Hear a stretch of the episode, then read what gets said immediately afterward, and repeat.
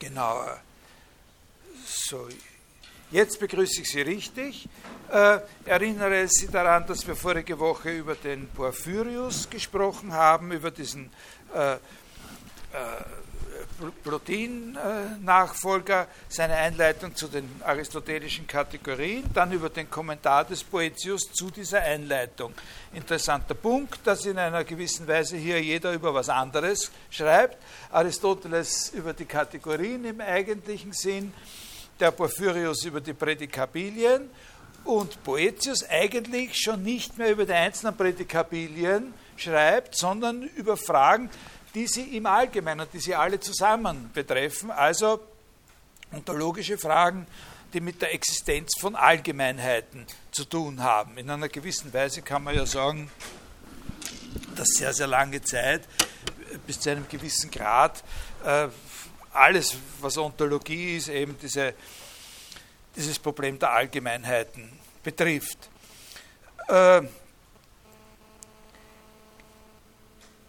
können Gattungen und Arten existieren? Nicht, das ist die Frage, die er, äh, die er aufwirft. Äh, aber die Art, wie er diese Frage behandelt, die zeigt, dass er natürlich auch äh, dasselbe über die Differenzen sagen könnte. Wir haben ja auch schon bei dem Porphyrius festgestellt, dass was einmal eine Differenz ist, durchaus auch Art sein könnte. Toll wäre das, danke vielmals. Äh, was Sie sich von diesem ganzen Teil da ein bisschen merken sollten, ist, dass Sie die Grundbegriffe, die wesentlichsten Begriffe auseinanderhalten könnten, können. Also, dass Sie wissen, was, da, was Kategorien sind, was Transzendentalien sind und was Prädikabilien äh, sind. Und bei den Prädikabilien ein bisschen äh, schon so eine Frage auch sollten beantworten können, was ein Proprium ist. Das habe ich ja letztes Mal äh, vorgelesen, ein Idion oder eine Eigentümlichkeit. Da habe ich Ihnen ja direkt vorgelesen, was der Porphyrius da, äh, da sagt. Kategorien, nicht also höchste Allgemeinheiten, da sollten Sie imstande sein, sich auch zu erinnern, dass ich gesagt habe, das kann man dann verschieden interpretieren, äh, einfach als Klassifikation von Wörtern, aber auch als verschiedene Weisen zu sein für etwas. Transzendentalien, solche Bestimmungen, die noch vor der Erfassung durch ein allgemeines Allem, was es überhaupt gibt, zukommen müssen. Also, dass es nämlich ist und dass es eines ist, und da gibt es noch andere auch, aber das äh, müssen Sie nicht im Einzelnen wissen. Die Wahrheit ist, ist ein, ein, so ein Transzendentale eigentlich auch, oder das Bonum, das Gute, aber das nicht so, nur, dass Sie wissen, das sind Bestimmungen, äh, bevor man über eine Sache irgendein Was-Sein aussagt, äh, muss man etwas identifiziert haben, wenn auch ganz abstrakt, als das, worüber man etwas aussagt. Das kann ganz abstrakt sein. Also, das ist so eine, Rede, so eine Redesituation, wenn ich sage, stellen Sie sich irgendwas vor. Ja, das haben wir überhaupt keinen Inhalt. Aber in ihrer Vorstellung oder auf irgendeiner beliebigen Ebene gibt es das jetzt. Und ist es dieses eine, was Sie sich vorstellen? Weil ich könnte sagen, und jetzt stellen Sie sich noch was anderes vor. Dann können Sie die zwei willkürlich auseinanderhalten, indem Sie dem einen die Nummer 1 geben und dem anderen die Nummer 2 oder sowas. Das ist wurscht. Das ist dann äh, so, dass Sie damit nicht den Gedanken verbinden, dass Sie eine Eigenschaft von dieser Sache ausgesagt haben, wenn das der erste ist und das der zweite oder sowas. Verstehen Sie? Also das sind Bestimmungen, die kommen dem, worüber wir reden wollen, zu, bevor wir noch irgendein Was das ist, überhaupt in Angriff. Das sind Transzendentalien und die Prädikabilien sind eben die Aussageweisen. Ne? Äh, die verschiedenen Weisen, wie äh, etwas von etwas ausgesagt äh, werden kann. Die Art, wie Boetius die Frage angeht, äh, ist äh, eine sogenannte aporetische Aufbereitung. Eine aporetische Aufbereitung eines Problems, eine Aporie, ist sozusagen ein Verfahren, in dem man eine Sache dadurch, wo man eine Sache dadurch analysiert, dass man die Widersprüche testet. Nicht? Also dass man sozusagen etwas über die Sache sagt und dann das äh, versucht zu sagen, was das Gegenteil äh, davon ist und so. Äh, und seine aporetische Aufbereitung äh, führt ihm dazu, dass diese Allgemeinheiten nicht existieren. Dann aber erst äh, präsentiert er eine positive Lösung und die Grundzüge dieser Lösung sind, dass die Allgemeinheiten zwar wie das Resultat der Aporetik war, keine selbstständige Existenz haben, zusätzlich noch zu den konkreten Einzeldingern. Was aber an der Aporetik nicht gestimmt hat oder irreführend war, das war die Folgerung, dass deshalb die Vorstellungen, die wir von diesen Allgemeinheiten haben, bloß leere Bilder, Täuschungen und falsch wären.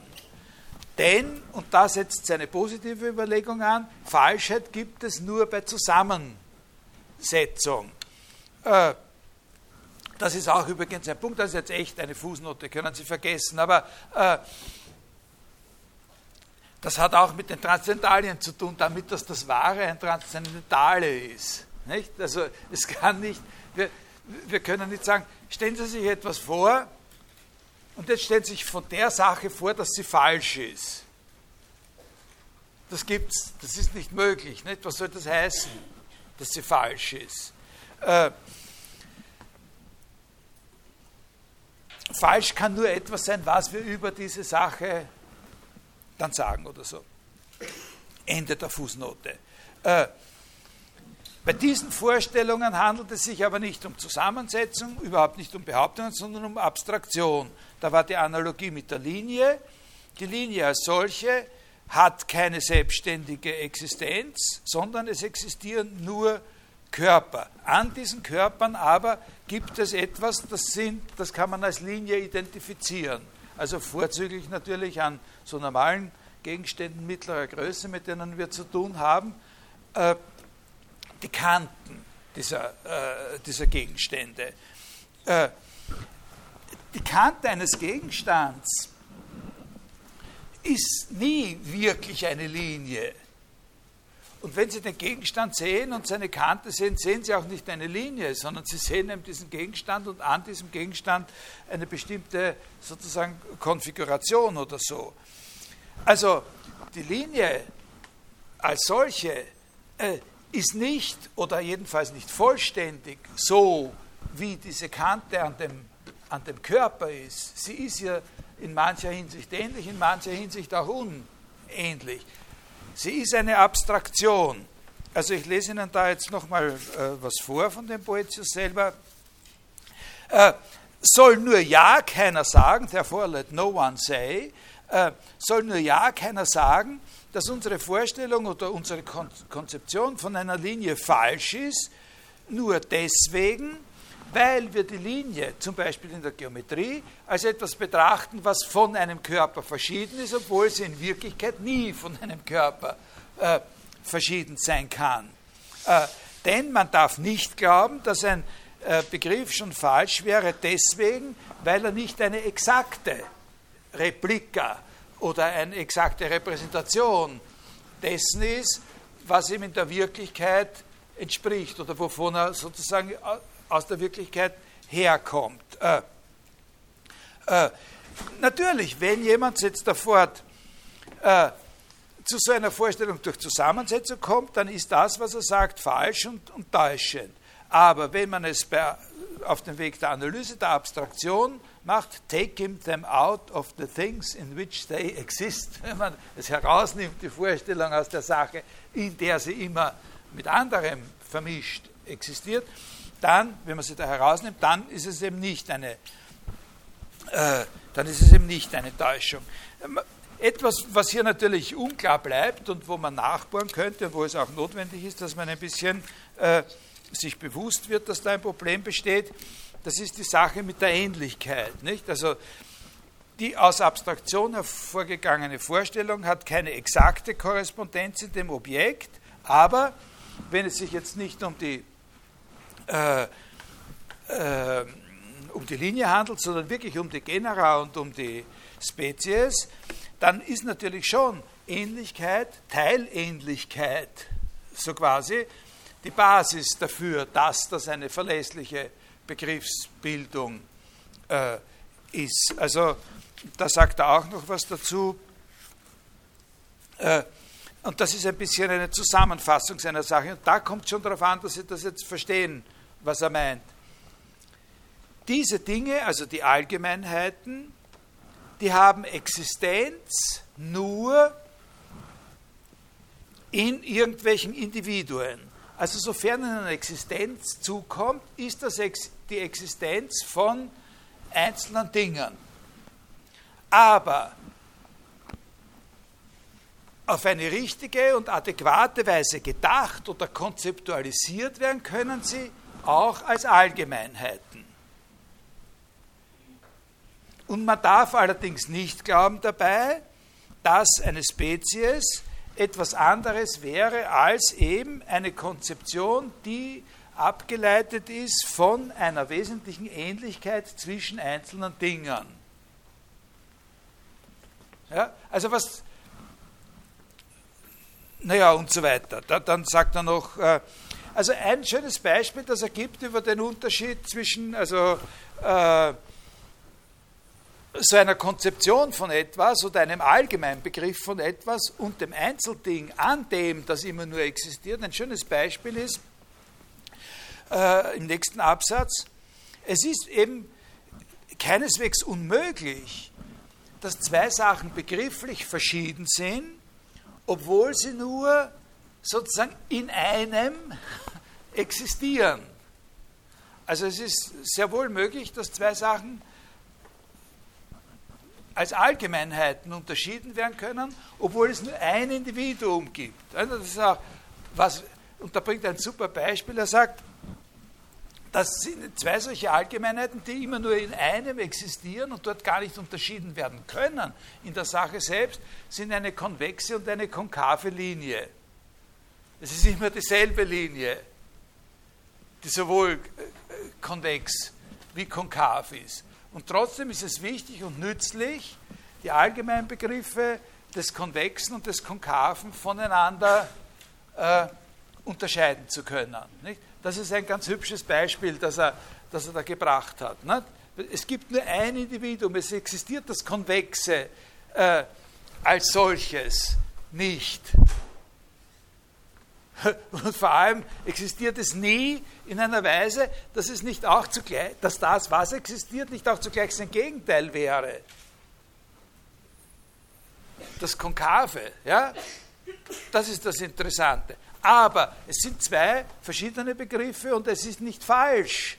Deswegen ist es noch lange nicht falsch zu sagen, dass konvex was anderes ist als konkav. Obwohl das Ding, das existiert, beides zugleich ist. Verstehen Sie? Diesen Unterschied meint er zwischen, wenn, er sagt, Sie können als verschieden und in einer gewissen jeweiligen Identität sozusagen konzeptualisiert werden, diese Allgemeinheiten, aber existieren tun es nicht unabhängig, also unabhängig als, als jeweils was Eigenes. Das, was bei Aristoteles das Choriston, das abgetrennt existieren können, äh, heißt. Also Anmerkung für die, die auch schon mal eine Einleitung in die antike Philosophie-Geschichte äh, gehört haben. Äh, also, äh, zusammenfassend kann man sagen, eindeutig ist dieser Poetius etwas, was man dann später als einen Nominalisten bezeichnen wird. Wenn Nominalismus eben bedeutet, die Auffassung, dass nur konkrete einzelne Dinge wirklich im vollen Sinn existieren. Und die anderen Sachen, von denen man auch redet und mit Sinn redet, notwendigerweise redet, nämlich die. Hat jemand ein Zuckerl? Äh, äh, die, äh, danke. Die allgemein, die allgemeinen Begriffe, äh, sehr gut, danke. Die allgemeinen Begriffe, die, äh, mit denen wir diese einzelnen Dinge bestimmen, ja, äh, die existieren eben nicht in diesem Sinn. Die existieren nicht in diesem Sinn, äh, aber, aha, ja, okay, danke. Ich habe gehabt, es sind mehrere drin, aber das reicht vollkommen. Bitte? Na, danke, nicht. Danke, passt. Auf jeden Fall reicht. eine Woche lang jetzt. Äh, die, äh, Sie werden halt leider jetzt das Knirschen ein bisschen hören. Äh, äh, natürlich ist es klar, das sage ich jetzt auch wieder in einer Fußnote, man kann da eine ganz andere Strategie äh, sich überlegen. Also man kann dieses Problem sozusagen ganz anders angehen und man kann sagen, ah okay, aber kann ich nicht dasselbe erreichen, was du erreichst, mit dieser Konzeption, indem ich einfach sage, ich drösle den Begriff existieren auf und sage, existieren eins, starkes Existieren, einzelne Dinge. Und auf irgendeine schwächere Weise existieren, tun halt auch diese anderen. Das könnte man auch sagen. Aber das macht er nicht. Ja, das macht er nicht, sondern er sagt ja nicht viel, was er unter Existenz versteht. Eigentlich gar nichts sagt er darüber. Aber es ist völlig klar, dass er einen kompakten Begriff von Existenz haben will. Und das sind die einzelnen Dinge. Und für das, was mit den anderen los ist, mit den Allgemeinheiten, sagt er nur, auch wenn die nicht selbstständig existieren, dann können sie auf eine nicht irreführende und sinnvolle Weise konzeptualisiert werden. Ne?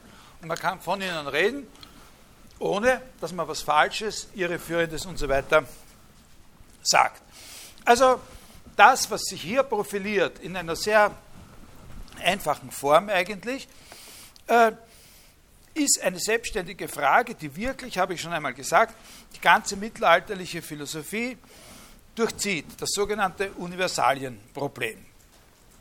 Und in diesem Universalienproblem, das, das ist auch ein Punkt, von dem ich gerne möchte, dass Sie den da erkennen, und darum habe ich über den Aristoteles und den Porphyrius was gesagt. Dieses Universalienproblem ist sozusagen eine Art von Entspezifizierung von anderen Problemen, die konkreter und bestimmter waren. Das Kategorienproblem und das äh, Problem der Prädikabilien, da geht es um bestimmtere Begriffe. Wenn hier sozusagen eine, eine, eine Abstraktion ist, man verliert sozusagen ja an Schärfe in der Art, wie er das Problem stellt. Er redet im Grunde eigentlich über Allgemeinheit als solche. Es geht ihm nicht um die einzelnen Prädikabilien wie noch den Porphyrius, sondern es geht ihm um das, was den allen gemeinsam ist. Ne? Ein Punkt, den ich äh, hier jetzt noch mache, weil wir da später auf den noch kommen werden, hoffentlich heute, äh, ist die Rolle des Wortes Konzept oder Konzeptualisieren. Äh, das ist auf Deutsch nicht das, was wir unter Begreifen Begriff äh, verstehen. Und das liegt hier sozusagen, das wird hier nicht definiert. Es ist eindeutig ein, ein, ein, ein wichtiges Wort, nicht? weil das ist das Gegenwort zu existieren. Existieren zwar nicht, können aber konzeptualisiert werden. Es ist sozusagen an der Schwelle zur Terminologie. Nicht? Man könnte sagen, der Begriff ist ein sehr, sehr wichtiges Wort in dieser Darstellung, die er da gibt, aber es gibt noch keinen Begriff des Begriffs in einer gewissen Weise. Ja? Er hat das noch nicht. Was aber auf jeden Fall schon ganz klar da ist, ist die prekäre Konstellation zwischen dem Wort, der Allgemeinheit, die durch das Wort auch bezeichnet werden kann, und der konkreten Sache. Äh, Der Boetius hat auch einen Kommentar zu den Kategorien des Aristoteles selbst äh, geschrieben. Und da nimmt er den tatsächlich beim Wort, indem er sagt, in dieser Schrift des Aristoteles geht es um die Worte, nicht um die Sachen. Das ist natürlich nicht ganz richtig, weil Aristoteles zwar sagt, es geht um die einzelnen Worte, können Sie sich erinnern an die erste oder zweite Stunde meiner Vorlesung. Ne? Also äh, diese drei großen logischen Grundbegriffe und auch Schriften des Aristoteles, der Schluss, der Satz, der Terminus. Und in der, in der, in der Syllogistik, erste Analytik, geht es um den Schluss, in Perihermeneas, die Interpretationen, in dieser anderen Schrift geht es um den Satz und in der Kategorienschrift geht es um die einzelnen Wörter aus dem Zusammenhang genommen, sagt er ja. Aber was Aristoteles, für Aristoteles der wichtige Gegensatz ist eben der, zwischen dem einzelnen Wort und dem ganzen Satz. Und darum sagt er, hier geht es um die Worte. Während der Poetius äh, sagt auch, dem Aristoteles geht es um die Worte, meint aber den Gegensatz zwischen dem Wort und der Sache. Also ganz hundertprozentig ist das nicht in Ordnung. Aber jetzt schauen wir zum Beispiel, jetzt sage ich Ihnen ein paar, ein paar Namen von, äh, da müssen Sie nicht viel mehr als den Namen und halt irgendwie äh, ein bisschen was. Äh, Im frühen 9. Jahrhundert zum Beispiel ist da ein Typ, der heißt Fredegisius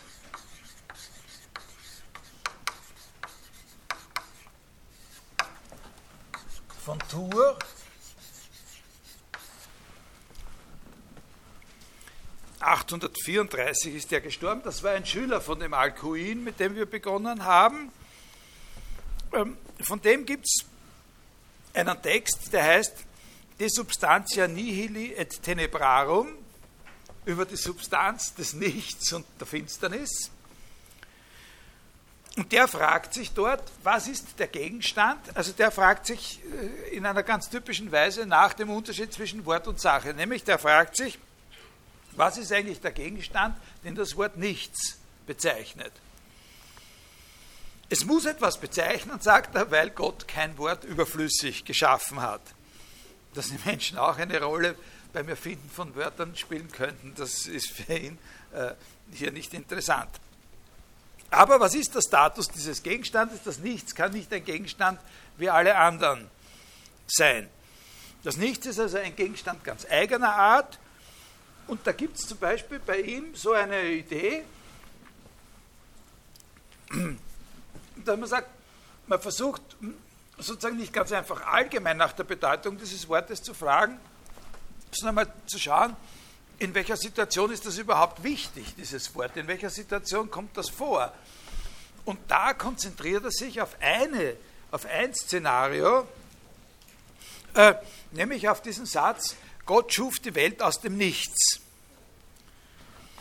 Äh, das ist ein Fall, das ist der Fall, oder der, nicht nur ein Fall, sondern der Fall, wo man ja noch am ehesten geneigt ist, äh, zu sagen, aha, aha, was war da da, bevor er die Welt geschaffen hat? Eben nichts. Und, und was ist das nichts? Und der Fredegisius von Tours, der, der fährt seine Strategie in seiner Argumentation ein bisschen, dass er sagt, naja, äh, das hat vielleicht wirklich eine Bedeutung, aber nur im Hinblick auf diese Situation. In anderen Situationen, wo, also zum Beispiel, wo man sagt, äh, was tut Ihnen denn heute schon wieder weh? Und der andere sagt, na nichts. Da hat es keinen Sinn, nach einer Sache zu suchen, die dieses Nichts wäre und die ihm jetzt nicht wehtut oder so. Äh, äh, ein zusätzliches Organ, das mir noch nie wehgetan hat und von dessen Existenz bisher äh, ne, nichts bekannt geworden ist, weil es das eben nicht gibt. Aber bei der Schöpfung aus dem Nichts, man kann sagen, ah, da, wir wissen zwar nicht genau, was das ist, wir können nicht das korrespondierende, den korrespondierenden Gegenstand, sozusagen, der dieses Nichts wäre, den können wir nicht äh, identifizieren, aber im Hinblick auf diese Schöpfungssituation müssen wir halt mit sowas rechnen. Ist natürlich Unfug, irgendwie die ganze Sache. Äh, der interessiert sich also, das ist nur ein Beispiel dafür, dass er sich dafür interessiert, was für Beziehungen zwischen Wörtern und Sachen möglich sind und unter anderem auch sozusagen die Nullbeziehung oder die fast Null-Beziehung. Äh, Aber von dem Unterschied zwischen Arten und Gattungen und so, da redet er schon überhaupt nicht mehr. Während der Poetius ja seine Frage noch damit aufbaut, dass er sagt, was heißt es für die Gattungen und Arten zu existieren und dann eigentlich nur die Allgemeinheit überhaupt behandelt, ist für ihn nicht einmal dieser Anlass mehr äh, relevant. Eine ähnliche Position wie Boetius, auch im 9. Jahrhundert, Ende des 9. Jahrhunderts, ein gewisser Eric Doxer,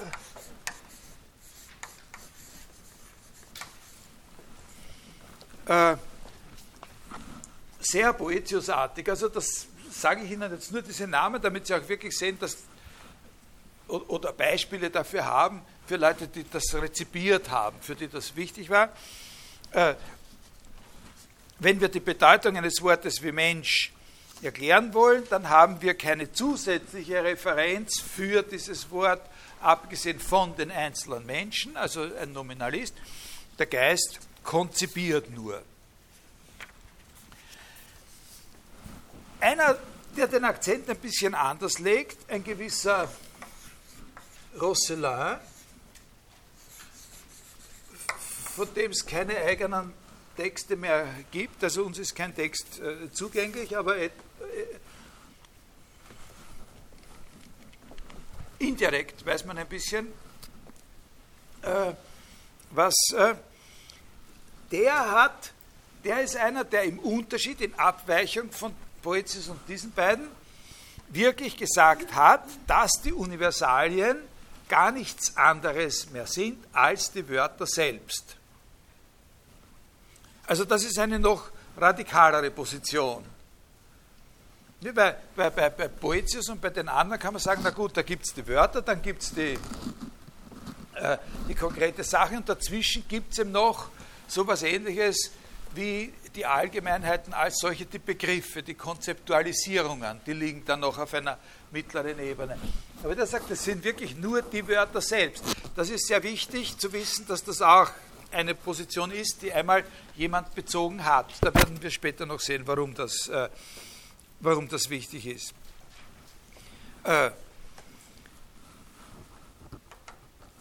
wir haben eben Referenzen auf diesen Rosselin und auf diese Lehre, dass die Allgemeinheiten nur die Wörter selber sind, bei dem heiligen Anselm, äh, bei Anselm von Canterbury, über den wir demnächst mal was äh, äh, reden werden. Also unser, der übernächste gro große Punkt, den wir haben, der übernächste, äh, der übernächste Schwerpunkt, sind zwei viel größere Gestalten als alle, über die wir bisher gesprochen haben, die ganz großen sozusagen äh, Logiker und, äh, und Philosophen des frühen und Hochmittelalters, Anselm von Canterbury und Abelard. Aber bevor wir über die reden, lese ich Ihnen jetzt noch was vor ähm, aus dem Flaschbuch da, was auch zu Ihrer Pflichtlektüre dazugehört, ein, ein Kapitelchen über den Johannes Eriugena, also Johannes den aus Irland kommenden. Äh, das ist ein Philosoph des 9. Jahrhunderts gewesen. Der war der Lehrer und äh, Präzeptor, sagt man halt, äh, der Guru, würde man vielleicht heute sagen, von Karl dem Kahlen.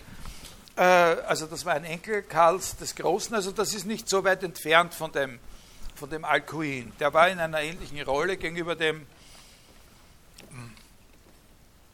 dem Karl dem Kahlen wie der Alcuin gegenüber Karl dem Großen. Äh, da gibt es mehrere Werke, von dem sind überliefert. Äh, die Divisione Nature, ein philosophisch-theologisches System, aus dem, glaube ich, das meiste ist, äh, was bei dem Flasch da in Exzerptform äh, präsentiert wird. Und da lese ich Ihnen jetzt den, den Text kursorisch vor und worauf wir achten dabei ist, wir haben es da mit ganz anderen Fragen auf der Oberfläche mal zu tun, so mit theologischen Fragen eigentlich. Aber was uns interessiert ist, wie in der Art und Weise, wie diese Fragen behandelt werden, die Probleme, die ich jetzt vorher beschrieben habe, das sozusagen durchscheinen, wie, die Art und, wie in der Art und Weise der Behandlung dieser Fragen sozusagen immer wieder was von den wichtigen Aspekten herauskommt, sichtbar wird, äh, wie man da drinnen, sozusagen, wenn man genauer hinschaut, noch den Einfluss des Poetius sozusagen lesen kann. Also das ist so ein Dialog äh, über alle möglichen theologischen Fragen. Und dieser Abschnitt da, der beginnt damit, dass da eine Frage äh, hinsichtlich der Schöpfungs, äh, des Begriffs der Schöpfung, also der Schöpfung durch Gott, äh, wird da diese Frage aufgeworfen. Wir sagen ja, dass Gott nur ein Schaffender ist, alles schafft und selber nicht äh, geschaffen wird. Äh, und, äh, und wie das so, und, und, also unterhalten wir uns da halt mal drüber, was da eigentlich los ist, wie wir das verstehen sollen. Und da sagt er, na, als erstes müssen wir mal den Namen fixieren und, und, und sozusagen, äh, erst müssen wir fixieren, feststellen, dass wir überhaupt über dasselbe reden, wenn wir über Gott reden.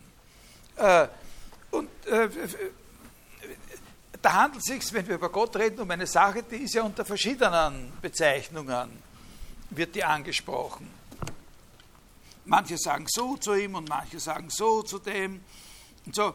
Äh, aber, sagt eine von den beiden, das Gescheite ist lieber sagen Gott, äh, Theos. Das ist ein gutes Wort.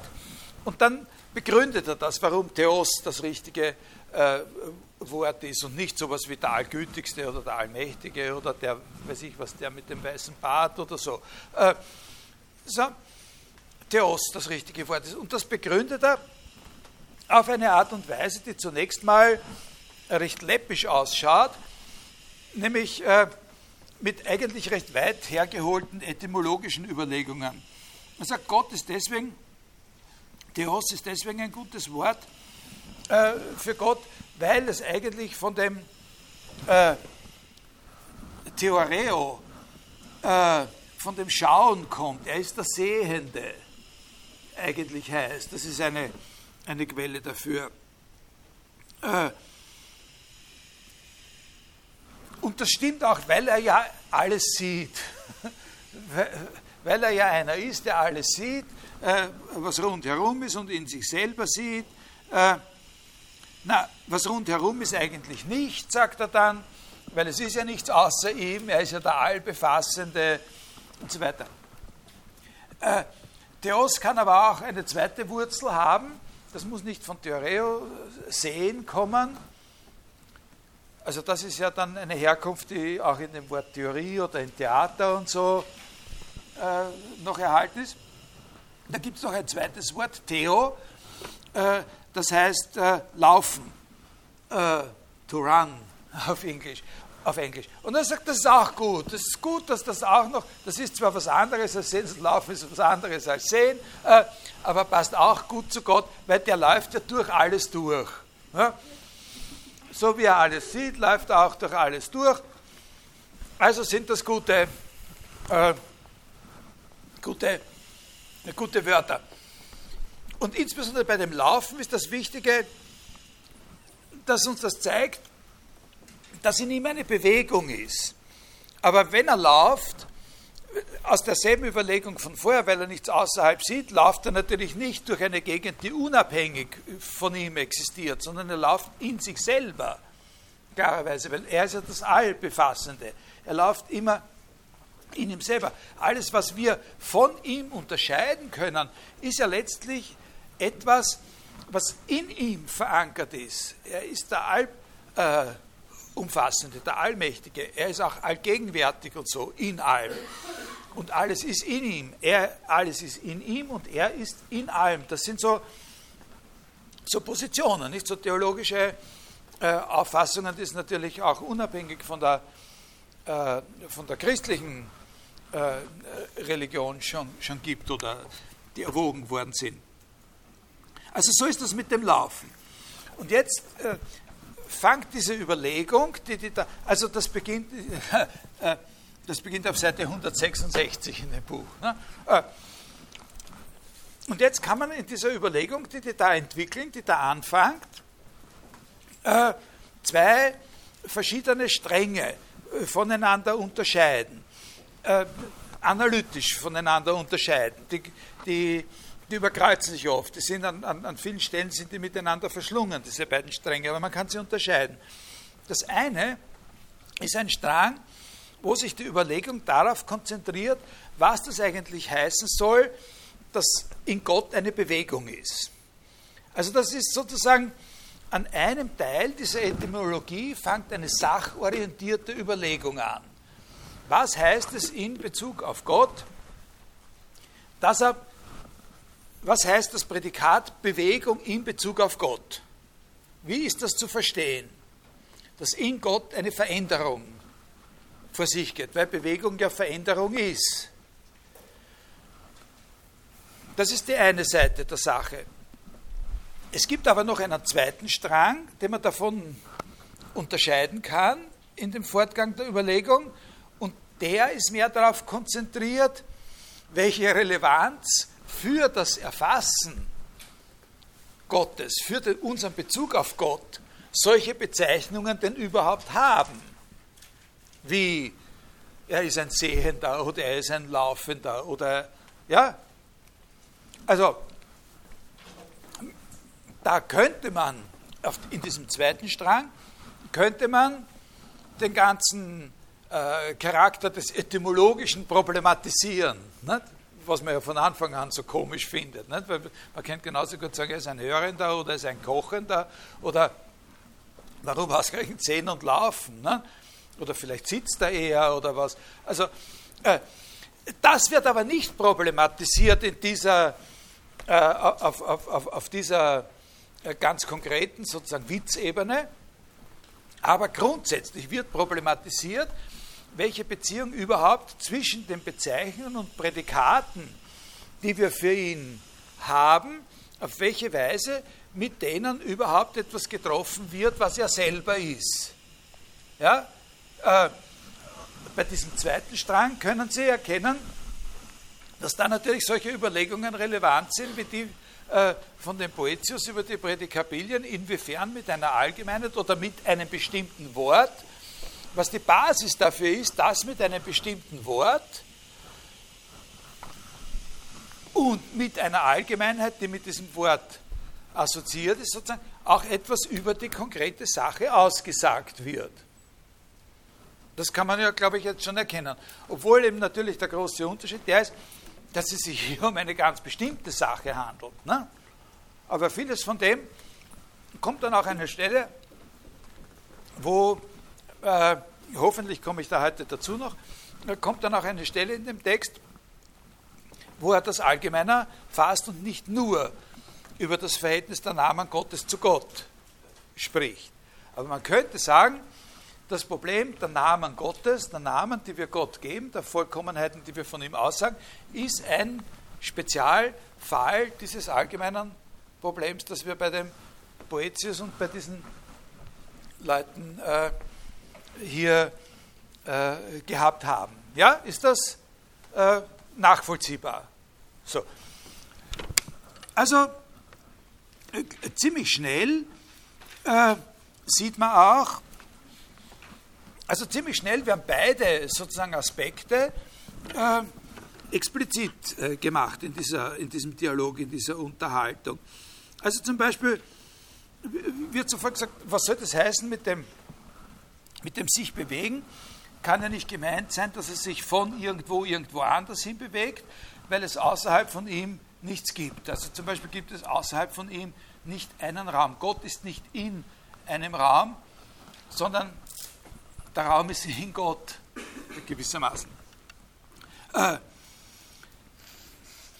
er ist ja außerhalb von ihm erstreckt sich nichts, da ja er der Ort und Umkreis für alles ist. Also das macht es problematisch, was das heißen soll, dass in ihm Bewegung oder Veränderung ist. Also die erste Folgerung ist dann, dass er sagt, äh, dass die sagen, naja, das ist halt, sofern er Bewegung ist, ist er in sich selbst Bewegung. Also alle Bewegung, die er ist, ist eine Bewegung in sich selbst. Das löst aber die Probleme noch nicht mit der, mit der Bewegung. Denn auch wenn es eine Bewegung in ihm selbst ist, im Gegenteil, man könnte sogar vermuten, man könnte fast sagen, die Probleme werden dadurch noch krasser. Äh, wenn es eine Bewegung in ihm selbst ist, dann muss es einen, einen Zustandswechsel in ihm geben. Dann muss es vor allem einen Übergang zwischen Ruhe und Bewegung geben, in ihm selbst. Und dann kommen solche Sachen wie, warum hat er sich denn dann bewegt? Das könnte sein, weil er von einem Zustand, der weniger vollkommen ist, in einen Zustand, der vollkommener ist, äh, äh, übergeht oder übergegangen äh, ist. Das darf aber nicht sein, weil es kann in ihm keine Zustände geben, die nicht vollkommen sind. Im Grund äh, ist eben, im, im Hintergrund steht das, dass er eigentlich ja konzipiert werden sollte als einer, der ewig sich selbst gleich und immer gleich vollkommen ist. Und das schließt eigentlich aus, dass man äh, Bewegung in ihm annimmt. Und da kommt jetzt ein, ein, ein, ein wichtiger Schritt der Abstraktion sozusagen, dass Sie sagen, naja, äh, wirklich, äh, wenn Bewegung dann im Übergang von einem Zustand zu einem anderen Zustand, und dann schließen sich ja diese beiden Zustände aus, und das würde bedeuten, dass es in Gott Entgegengesetztes gibt. Es, und, und da wird ein erstes Mal der Punkt festgehalten, das kann nicht sein. Es kann in Gott nicht Gegensätzliches, äh, nicht Gegensätzliches geben. Also es kann in Gott zum Beispiel nicht Ruhe und, und Bewegung äh, geben. Das wird nicht, weiß ich, wie weiter, weiter verfolgt an dieser Stelle. Und die suchen dann ähm, so einfach nach einer Lösung. Die suchen nach einer Lösung, die ungefähr äh, in sowas besteht wie, dass es sich bei dieser Bewegung äh, sozusagen um die Dynamik, um nichts anderes handeln kann als die Dynamik seines Willens.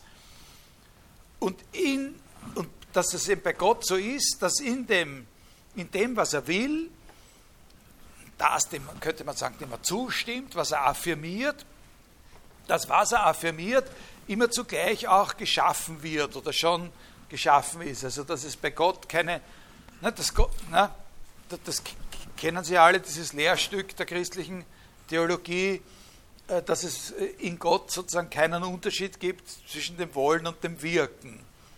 Die Sachen werden so, wie er will, dass sie werden, einfach dadurch, dass er will, dass sie werden. Während bei uns es leider halt so ist, dass das Willen nicht ausreicht, das Wollen nicht ausreicht, dass die Sachen schon so, so sind, wie wir wollen. Aber Gott schafft im Wollen. Und in dieser Dynamik sozusagen des Schaffens und Hervorbringens, auf das wird dann diese Sache mit der Bewegung äh, zunächst einmal zurückgenommen. Äh, das ist ein erster Ding. Aber schon mittendrin in, dieser, in der Entwicklung dieses Gedankens, also der Gedanke ist, wie ist es sozusagen Widerspruch. Das ist auch so, die reden miteinander so, dass der eine dem anderen immer sagt, ja, ja, du, du überlegst das, du bist vorsichtig genug. ja, also da geht es darum, dass man vorsichtig ist, dass man nicht irgendwas sagt und sagt, ach so, du glaubst, Gott kann, äh, äh, du glaubst, es gibt vor, vor Gott sozusagen äh, noch einen Raum, in dem er sich bewegt von einem zum anderen. Das ist nicht brav, das ist nicht brav. Gott ist doch der Schöpfer von allem. Bist du ein Heide oder so? Das kann unangenehm werden. Äh, und daher bestätigen sich die immer gegenseitig und sagen, ah, das hast du dir gut überlegt, vorsichtig genug. Ja, äh, mittendrin in dieser Entwicklung des Gedankens über die Schwierigkeit, Gott als bewegt zu denken, kommt aber auch schon eingefügt zu einer Überlegung wie die, na wenn wir sagen, er ist ruhig oder er ist bewegt, naja, dann sind diese Worte, wie vieles andere, ja letztlich doch nur Namen. Und durch eine gewisse göttliche Vertauschung, nicht unangemessen, von der Kreatur auf den Schöpfer zu übertragen, weil er ja die Ursache von allem ist, was sich in einem Zustand oder in Bewegung befindet. Also da, ist, da, da, wird, da wird schon recht früh in der ganzen Überlegung darauf, hingewiesen, dass sozusagen die Sachüberlegung über die, über die Bewegtheit Gottes, das quer zu der eine Überlegung steht, welche Art von Angemessenheit eigentlich zwischen allen Begriffen, die wir da verwendet, und dem, was Gott wirklich an sich, in sich ist, welche Angemessenheitsbeziehung da eigentlich besteht. Denn eigentlich sind das ja nur Namen, die wir entwickelt haben oder deren Gebrauch wir erlernt haben, wir würden sagen Begriffe, deren Gebrauch wir erlernt haben an der Beobachtung von Bewegungsvorgängern in unserer natürlichen Umwelt und nicht. Wir haben ja Gott nicht zugeschaut, wie das ist, ob er Wellen schlägt sozusagen in sich oder sich von einem anderen, von einem Ort zum anderen bewegt. Wir haben nicht gesagt, nein, nein, das kann nur so eine Willensdynamik in ihm sein. Das sind ja Übertragungen. Was ist die Legitimität äh, der Übertragung? Da haben Sie jetzt den Zusammenhang mit, den, mit dem Nominalismus, äh, mit dem Nominalismusproblem.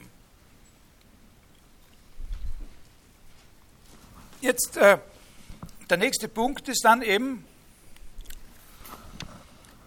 dass Sie über die Frage diskutieren, dann, also nachdem das so zwei, drei Seiten da in unserem Buch äh, eine Zeit lang dahingegangen ist, dann kommen Sie endlich auf diese Frage, äh, die der Anlass des Ganzen gewesen ist, die das ursprüngliche Thema war, nämlich Schöpfung. Äh, Gott hat alles geschaffen und jetzt geht es um die Frage, was ist mit ihm selber? Gibt es da noch wen anderen, der ihn geschaffen hat? Nein, denn das wäre dann ja eben der, den wir eigentlich gemeint haben mit Gott, dieser andere.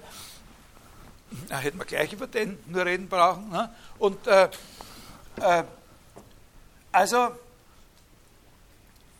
ist er jetzt ungeschaffen oder sollen wir sagen, äh, er hat sich selbst erschaffen? Das ist so, da werden wir nicht weiter äh, weiter darüber diskutieren. Das, Sie müssen ja das auch selber ein bisschen lesen und, und, und, und, und selbstständig zu verstehen versuchen. Äh, wenn du also hörst, dass diese göttliche Substanz selber geschaffen würde, so zweifelst du doch sicher nicht, dass sie nicht von einem anderen, sondern nur von sich selbst geschaffen worden sein kann. Natürlich zweifle ich nicht daran, sagt dann da, äh, der andere. Und dann bestätigen sie sich, naja, bisher scheint alles, was wir uns überlegt haben, halbwegs in Ordnung äh, zu sein. Bis hierher scheint das Gesagte annehmbar, sagt der eine. Äh, und dann, äh, und dann kommt in dieser Punkt, hm, jetzt ist gleich aus mit dem Zucker. Äh, dann kommt in dieser Punkt, hm, pardon, wo sie, wo sie sich auf diese, ein bisschen stärker auf diese Frage sozusagen der Angemessenheit der Namen oder, oder Begriffe zu dem eigentlichen Wesen, also zu der Sache selber, unterhalten. Da lese ich Ihnen jetzt ein Stück vor. Äh, negative Theologie, ja, ist hier das Stichwort.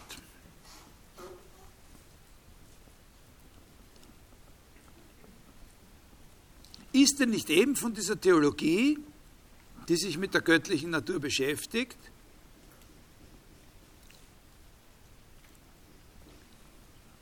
gezeigt worden,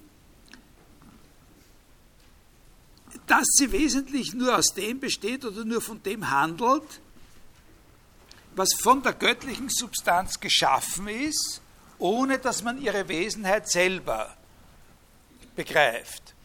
Also negative Theologie heißt, in allen unseren Aussagen oder in allen Versuchen, das Wesen Gottes zu begreifen, stehen uns keine anderen Ausdrucksmittel zur Verfügung, als die sich uns präsentieren in dem, was Gott geschaffen hat.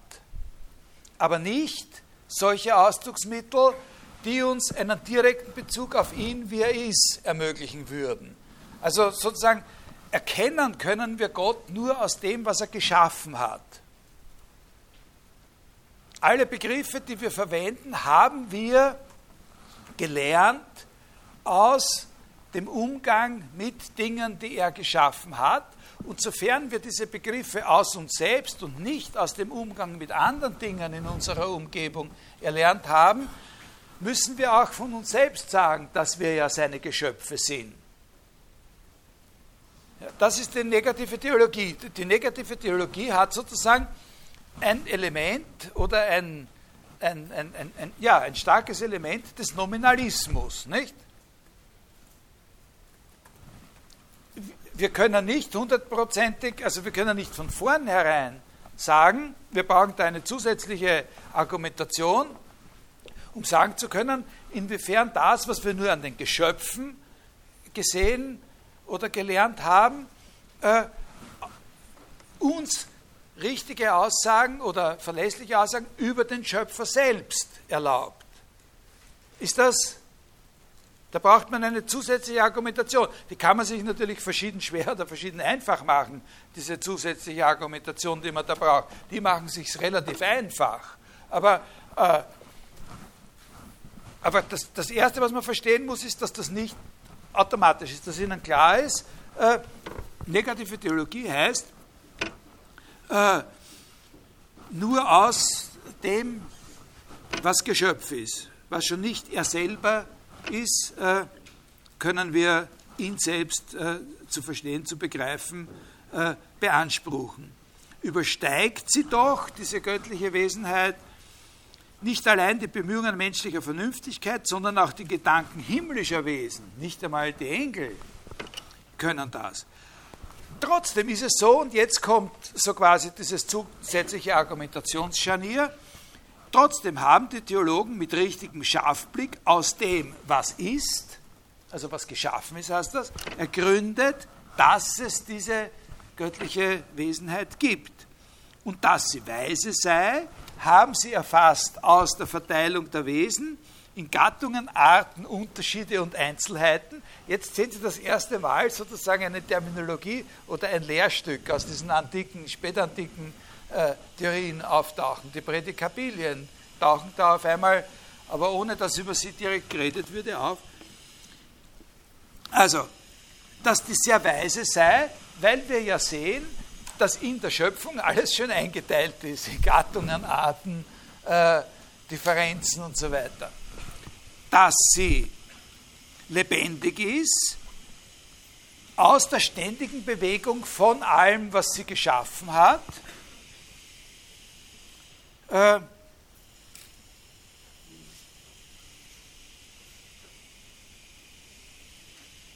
also, dass sie ist, haben sie ergründet aus dem, dass es ihre Schöpfung gibt, dass sie weise ist aus der Einteilung des Geschaffenen und dass sie lebendig ist aus der ständigen Bewegung, die in dem Geschaffenen ist. Und da kommt, kommen Sie das erste Mal auf das Thema der Dreiheit, dass die Allursache dreifach besteht.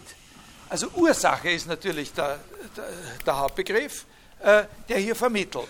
Wir können deswegen aus dem Geschaffenen auf Qualitäten, Eigenheiten des Schöpfers schließen, weil die Ursache etwas erhält von dem, weil wir aus der Ursache etwas herauslesen können, äh, äh, aus der Wirkung, aus dem Geschaffenen etwas herauslesen können, was die Ursache äh, betreffen muss. Wenn das Geschaffene, die Wirkungen alle schön eingeteilt sind, dann muss der, der das gemacht hat, weise gewesen sein. Wenn es die Sachen gibt überhaupt, dann muss es erst recht den geben, der sie geschaffen hat.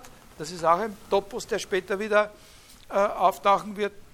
Und wenn sich das alles bewegt, dann muss in dem, der es geschaffen hat, ein Leben sein, der dem sozusagen die Bewegung eingegeben oder eingehaucht äh, äh, hat oder sowas. Und daher können wir sagen, dass in ihm sozusagen eine Dreiheit ist von Sein, äh, Weisheit und Leben. Und das, das wird hier ganz abstrakt fixiert, aber das ist ein, also aus einer abstrakten theoretischen Überlegung, das ist aber schon ein erster Anhaltspunkt dafür, dass dann das Thema der Dreieinigkeit in dem Gott, in Vater, Sohn und Geist, äh, äh, dann ein zentrales äh, Thema in dieser Unterhaltung werden wird. Also äh, das sagen die da auch gleich so, dass da wahrscheinlich eine Parallelität besteht zwischen dieser Annahme, dass Gott sein muss, weise sein muss und lebendig sein muss, mit dem eine Analogie besteht zu, der, zu dem Dogma der, der Dreifaltigkeit, ne? in dem einen Gott Also, da sehen Sie in diesem Thema negative Theologie, da sehen Sie also wirklich diese, äh, diese Nominalismusfrage. Und dann kommt da eine Referenz, das ist, ist, auch nicht schlecht, da hier, hier zu sagen. Dann, dann gehen Sie noch einmal auf dieses Problem äh, der göttlichen Namen und, äh, und so weiter ein. Und da kommt eine, eine Referenz auf einen Autor, den ich bisher nicht erwähnt habe, der aber sehr, äh, der auch eine große Bedeutung im Mittelalter hat. Und ich glaube, na, werden wir sehen.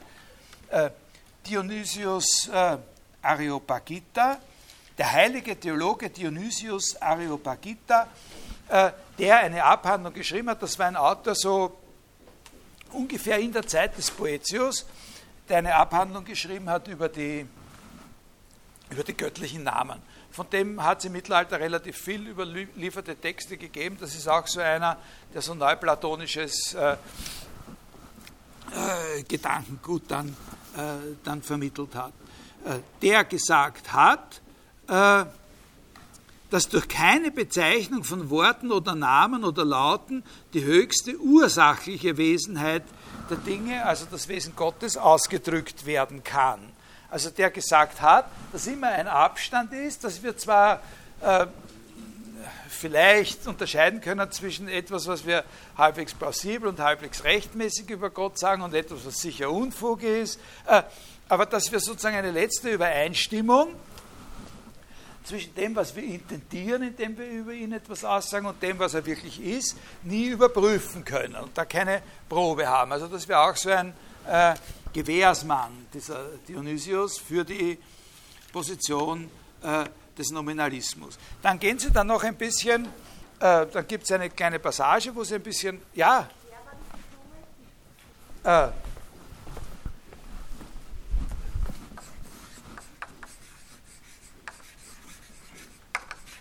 Dionysius der Areopagit.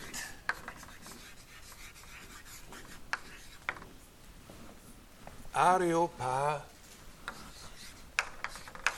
Also auf den bezieht er sich sozusagen als einen heiligen und besonders gescheiten Theologen. Äh, das ist ein, äh, das ist in Wirklichkeit ein, das ist einer gewesen, der, von dem wir nicht wissen, wer er eigentlich war, der so Anfang des also Zeitgenosse des Poetius Anfang 6. Jahrhundert oder so, äh, äh, und der sich als Pseudonym diesen Namen zugelegt hat, den Namen des ersten Bischofs von Athen, also zur Zeitenwende. Also das ist, einer, das ist ein Deckname, den sich einer zugelegt hat, äh, das war eigentlich der Name von einem anderen, der ein paar Jahrhunderte früher schon gestorben ist. Und der, der hat sich halt so genannt, so wie wenn ich heute sagen würde, ich bin Alexander der Große. Oder sozusagen meine Bücher unter dem Namen Alexander der Große publizieren würde. Ne? Äh, in der Hoffnung, dass die Leute auf den wirklichen Alexander den Großen schon vergessen haben. Oder wenigstens, wenn sie meine tollen Bücher gelesen haben, dann an den anderen nicht mehr denken werden. Oder so. Äh, ja, so, so ähnlich. Ja.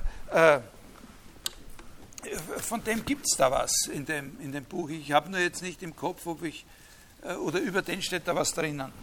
Äh, also auf den bezieht er sich da. Äh, das ist nicht unwichtig. Und dann diskutieren Sie da so ein bisschen, und dann diskutieren Sie da so ein bisschen darüber, wie das mit der Dreieinigkeit ist, was das eigentlich äh, äh, was das eigentlich heißt. Und da werfen sie das besondere Problem auf äh, äh, der relationalen Bezeichnungen.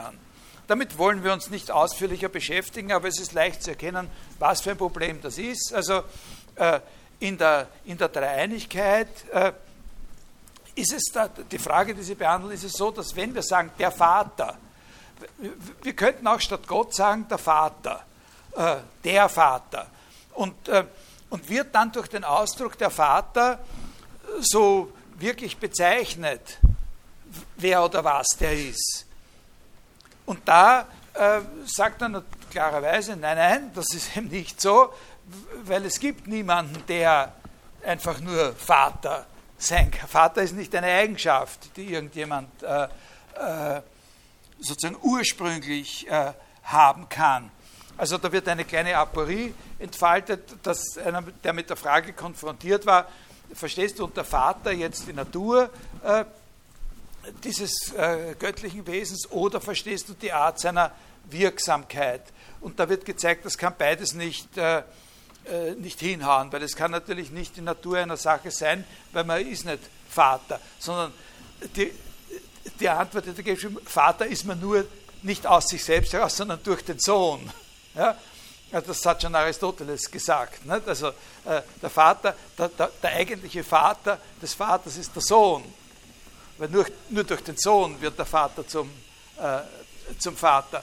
Äh, und äh, es kann aber auch nicht sein, dass Vaterschaft sozusagen nur eine besondere Art eine besondere Art und Weise ist, etwas zu bewirken, denn dann würde man in die Falle gehen, dass man sagt, dass der Sohn, der sozusagen erzeugt wird, von dem Vater was Minderes ist äh, als der Vater, weil die Ursache immer stärker ist äh, als die Wirkung. Das ist aber in der göttlichen Dreieinigkeit nicht möglich. Das sind alle gleichberechtigt. Ja? Äh, also der Sohn ist nicht was Schwächeres und so. Und, und, und dann kommen sie einfach zu der naheliegenden Lösung, dass sie sagen, also verbal zumindest beruhigende Lösung, dass sie sagen, naja, das sind eben einfach Relationsbegriffe. Nicht? So etwas wie Vater, das ist einfach nur ein Beziehungsbegriff. Und der ist unter gewissen Umständen sozusagen ontologisch noch schwächer als ein Art- oder Gattungsbegriff natürlich. Weil, weil da, dass ich Mensch bin, ist etwas, was in mir wirklich eine Eigenschaft ist, während dass ich Vater bin oder oder Sohn bin oder sowas, nicht, eine, nicht einmal eine Eigenschaft in mir ist. Äh, also die sind sozusagen noch weiter entfernt. Und dann kommen sie an den Punkt, äh, der, äh, der auch nicht ganz uninteressant ist, dass der sagt, aha, die Beziehung, was, ist, was sind Beziehungsbegriffe? Also das wird gar nicht explizit gemacht hier, aber es, es taucht unmissverständlich auf. Die Beziehungen sind auch so wie Qualitäten oder so unter den Kategorien. Und dann sagt er, ah, da erinnern wir uns daran, dass es bei einem gewissen Aristoteles eine Lehre von zehn Kategorien gegeben hat. Als den höchsten Allgemeinheiten. Also da sehen Sie auch wieder so einfach nur dem, Wort nach zunächst verbal etwas auftauchen aus dieser Tradition. Sie verbinden damit aber eine Sachfrage sofort, nämlich, wenn jetzt diese Kategorien äh, tatsächlich äh, sozusagen eine erschöpfende Liste des Inhalt, der Inhalte sind, die man allgemein aussagen kann von etwas, also dass man eine Qualität von etwas aussagen kann, dass man sagen kann, wie groß es ist, eine Quantität oder dass man seine Beziehungen von einer Sache aussagen kann. Wenn das eine erschöpfende Liste ist, dann könnten wir ja in Bezug auf diese Liste äh, uns fragen, noch einmal sozusagen und noch einmal radikaler fragen, ob überhaupt irgendetwas was wir aussagen können, von der einen höchsten Wesenheit in Wahrheit ausgesagt, eigentlich und in Wahrheit ausgesagt werden kann. Also da, das Problem war natürlich, war ja schon vorher da, habe ich gesagt, wie können wir, aber jetzt wird es sozusagen noch einmal so quasi mit diesem Lehrstück, mit diesem Versatzstück der Kategorienliste äh, äh, aufgenommen. Und jetzt kommt ein sehr äh, interessanter Punkt in der Überlegung. Jetzt sagen die, dieses Problem ist uns eigentlich zu schwierig. Äh, ich weiß nicht, äh, wer sich über diesen Punkt überhaupt kurz und bündig äußern könnte. Im Grund schaut es fast so aus, als sollte man über diese Dinge aufhören nachzudenken. Das ist irgendwie zu kompliziert. Und sich bei der Einfachheit des rechten Glaubens, bei der Einfalt des rechten Glaubens beruhigen. Das merken Sie sich. Das ist eine sehr, sehr wichtige Stelle, dass, das hier, dass hier eine Alternative aufgestellt wird, ernsthaft. Die Alternative aufgestellt wird, ob man nicht äh, angesichts der Tatsache, dass das so schwierig ist, dieses Hin und Her, ist, passt das jetzt, passt das nicht, ist das mit der Ursache jetzt hinreichender Grund, um zu sagen, ja, obwohl es ihn nicht wirklich trifft, kann man es doch sagen, er ist bewegt und so. Er ist bewegt, aber nichts, was wir unter Bewegung kennen, ist dem ähnlich, wie er bewegt ist. Er ist sozusagen in der Ruhe bewegt und das gibt es doch nicht, nicht. Und er verändert sich in der Immergleichheit. Was soll das heißen? Äh, vielleicht sollten wir aufhören, darüber nachzudenken und sagen, glauben wir einfach.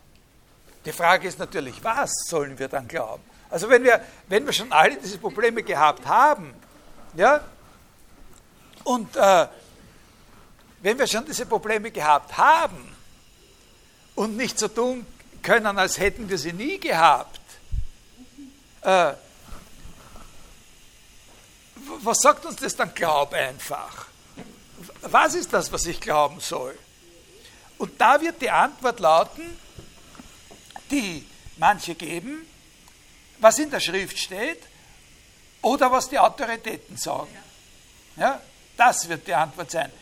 Nicht etwas, nicht eine von den verschiedenen Alternativen, die du durch Nachdenken entwickelt hast und die immer schwieriger und komplizierter geworden sind, sondern glaub einfach, was man da sagt. So, das wird die Alternative sein. Einfach glauben. Das spielt eine sehr, sehr große Rolle. Das ist ein sehr, sehr wichtiger Punkt. Das wird zu einem wichtigeren Punkt werden als alle theoretischen Inhalte, die wir da gehabt haben in der mittelalterlichen Philosophie. Es wird sich binnen kurzem sozusagen eine radikale Feindschaft entwickeln zwischen zwei Parteien, nicht zwischen denen, die glauben, zwischen den Nominalisten und den Realisten, also zwischen solchen, die, die, die, glauben, dass die Allgemeinheiten nur Begriffe oder Wörter sind und denen, die glauben, dass es die Allgemeinheiten wirklich gibt, sondern zwischen beiden von denen auf einer Seite zwischen denen, die nachdenken wollen und denen, die nur glauben wollen. Aber das Interessante an diesem Text hier ist, dass wir da sozusagen noch etwas sehen, was dazwischen liegt. Hier ist es noch nicht ganz so weit. Also hier hat sich das noch nicht so richtig äh, zugespitzt, diese Verlagerung. Sondern hier können Sie etwas sehr Interessantes sehen, einen Schachzug, der in der Geschichte der Philosophie in verschiedenen Formen dann immer wieder eine Rolle spielen wird. Nämlich, dass man dort, wo man unauflösliche gedankliche Widersprüche findet, wie äh, er ist bewegt und doch sich immer gleich. Ja? wo die schon vorher gesagt haben, in Gott selber scheint es eine Gegensätzlichkeit zu geben, das darf aber nicht sein. Dass man dort, wo man solche unauflösliche gedankliche Widersprüche findet, einfach was dazu erfindet, was diese Widersprüche auflöst. Und zwar eben was Gedankliches dazu erfindet, wodurch diese Widersprüche aufgelöst werden. Und zwar, hier wird das so ausgedrückt, äh,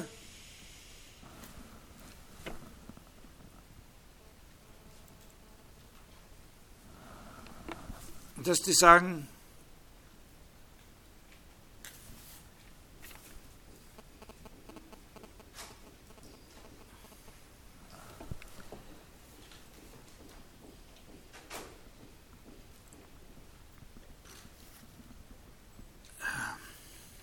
Ich suche jetzt ein, ein, ein, ein halbwegs. Also gut, sagen wir mal so. Äh, bleiben wir bei dem einen Beispiel mit der Bewegung. Ja? Äh, die Bewegung, das ist, ein, das ist auch ein sehr komplexes Beispiel, aber wir versuchen es mal in einer einfachen Sache. Äh, der Gegensatz von Bewegung und Ruhe äh, Gott ist sowohl bewegt wie auch immer sich selbst gleich.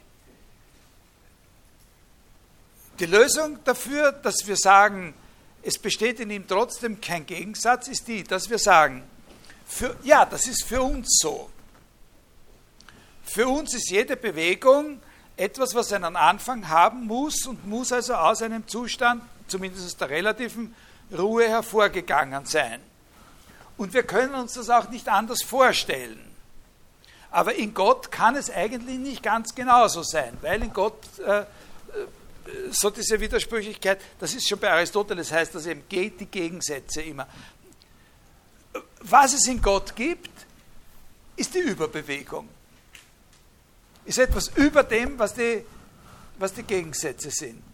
Also, wenn es in Gott äh, zugleich mit dem Hellen das Dunkle äh, geben muss, dann muss es in Gott eben nicht einfach die Helligkeit geben, weil die Helligkeit schließt ja was aus.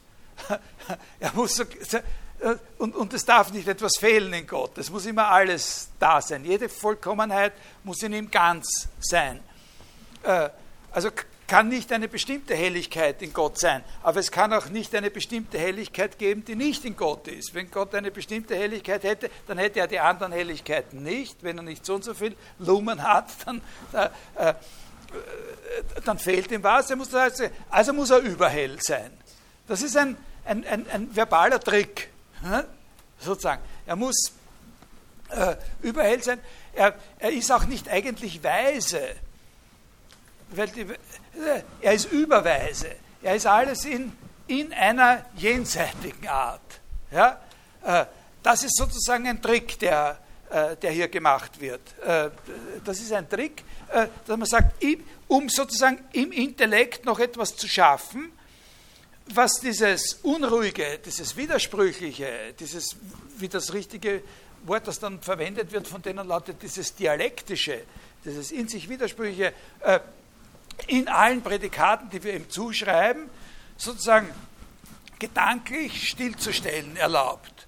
Äh, er ist nicht einfach bewegt, sondern er ist überbewegt. Er ist nicht einfach weise, er ist überweise. Er ist nicht hell, sondern er ist überhell. Und so. Er ist das, es ist natürlich so, dass es einen anderen Begriff gibt. Aristoteles hat einen völlig anderen Begriff und, äh, der viel fruchtbarer ist, um genau dieses Problem der Gegensätzlichkeit äh, zu lösen.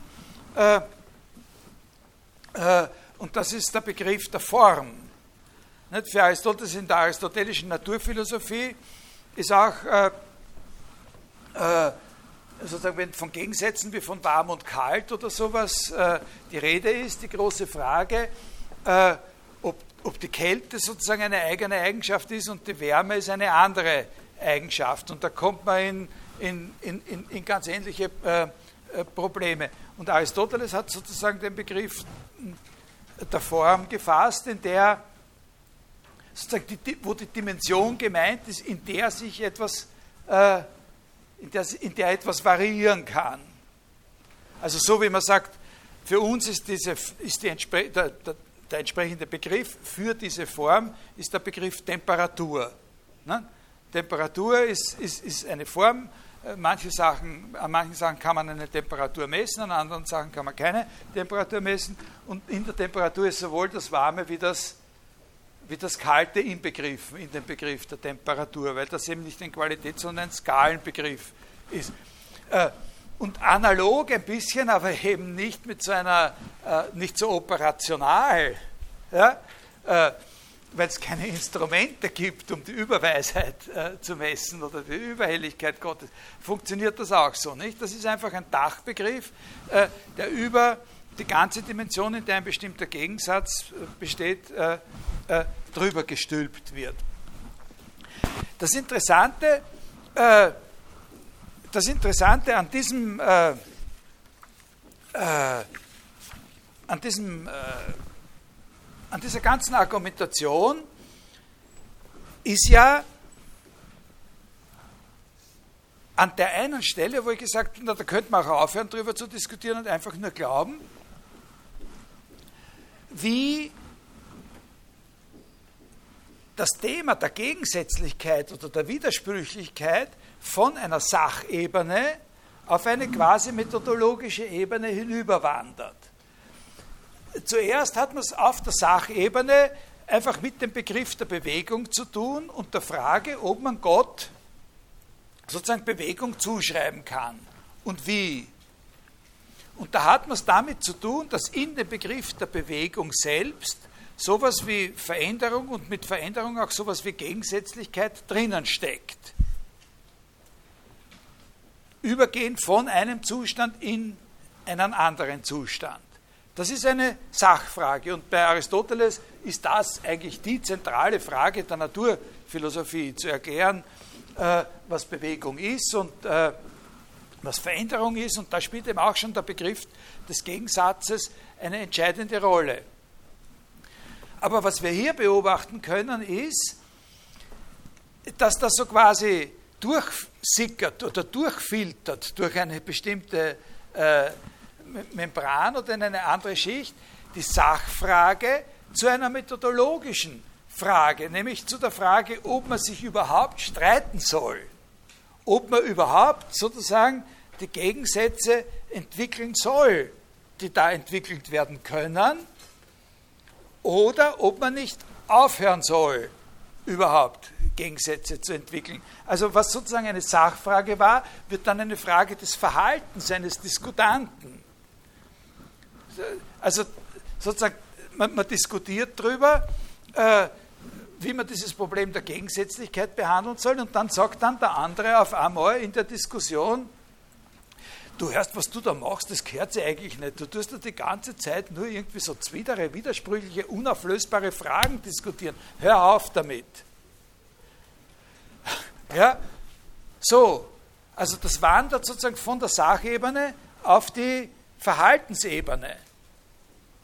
Verstehen Sie das? Das ist ein, ein, ein wichtiger Punkt. Das werden wir, äh, das, werden, das kann man dann sehen. Na, das, kann ich Ihnen, das kann ich Ihnen jetzt noch vorwegnehmen.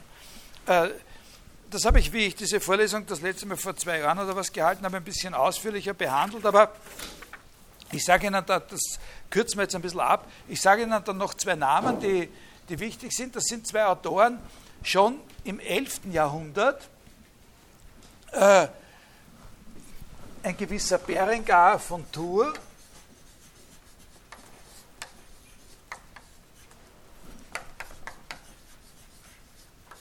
und der Bischof Lanfranc, Lanfranc äh, von Canterbury.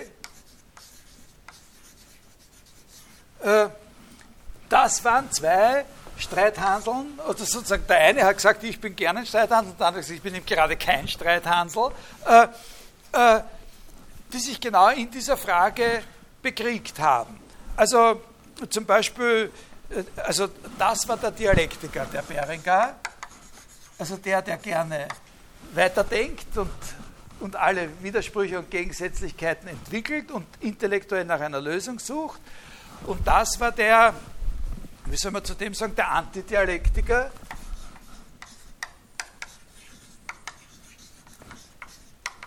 Also, äh, der hat gesagt, äh, der hat zum Beispiel solche Sachen gesagt wie, na, wenn das Brot beim Abendmahl der Leib Christi ist, dann heißt das eigentlich, dass Christus ein Brot ist.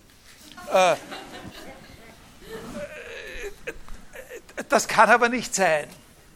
Ja, das will ich eigentlich nicht. Äh, also handelt es sich äh, bei der Aussage äh, über die Transsubstantiation, handelt es sich eigentlich um eine symbolische Aussage, bildliche Aussage und so weiter. Daraufhin hat der gesagt, na, so geht das nicht. nicht. Wenn dort steht, das ist mein Leib, wenn der sagt, das ist mein Leib, dann ist das eben sein Leib.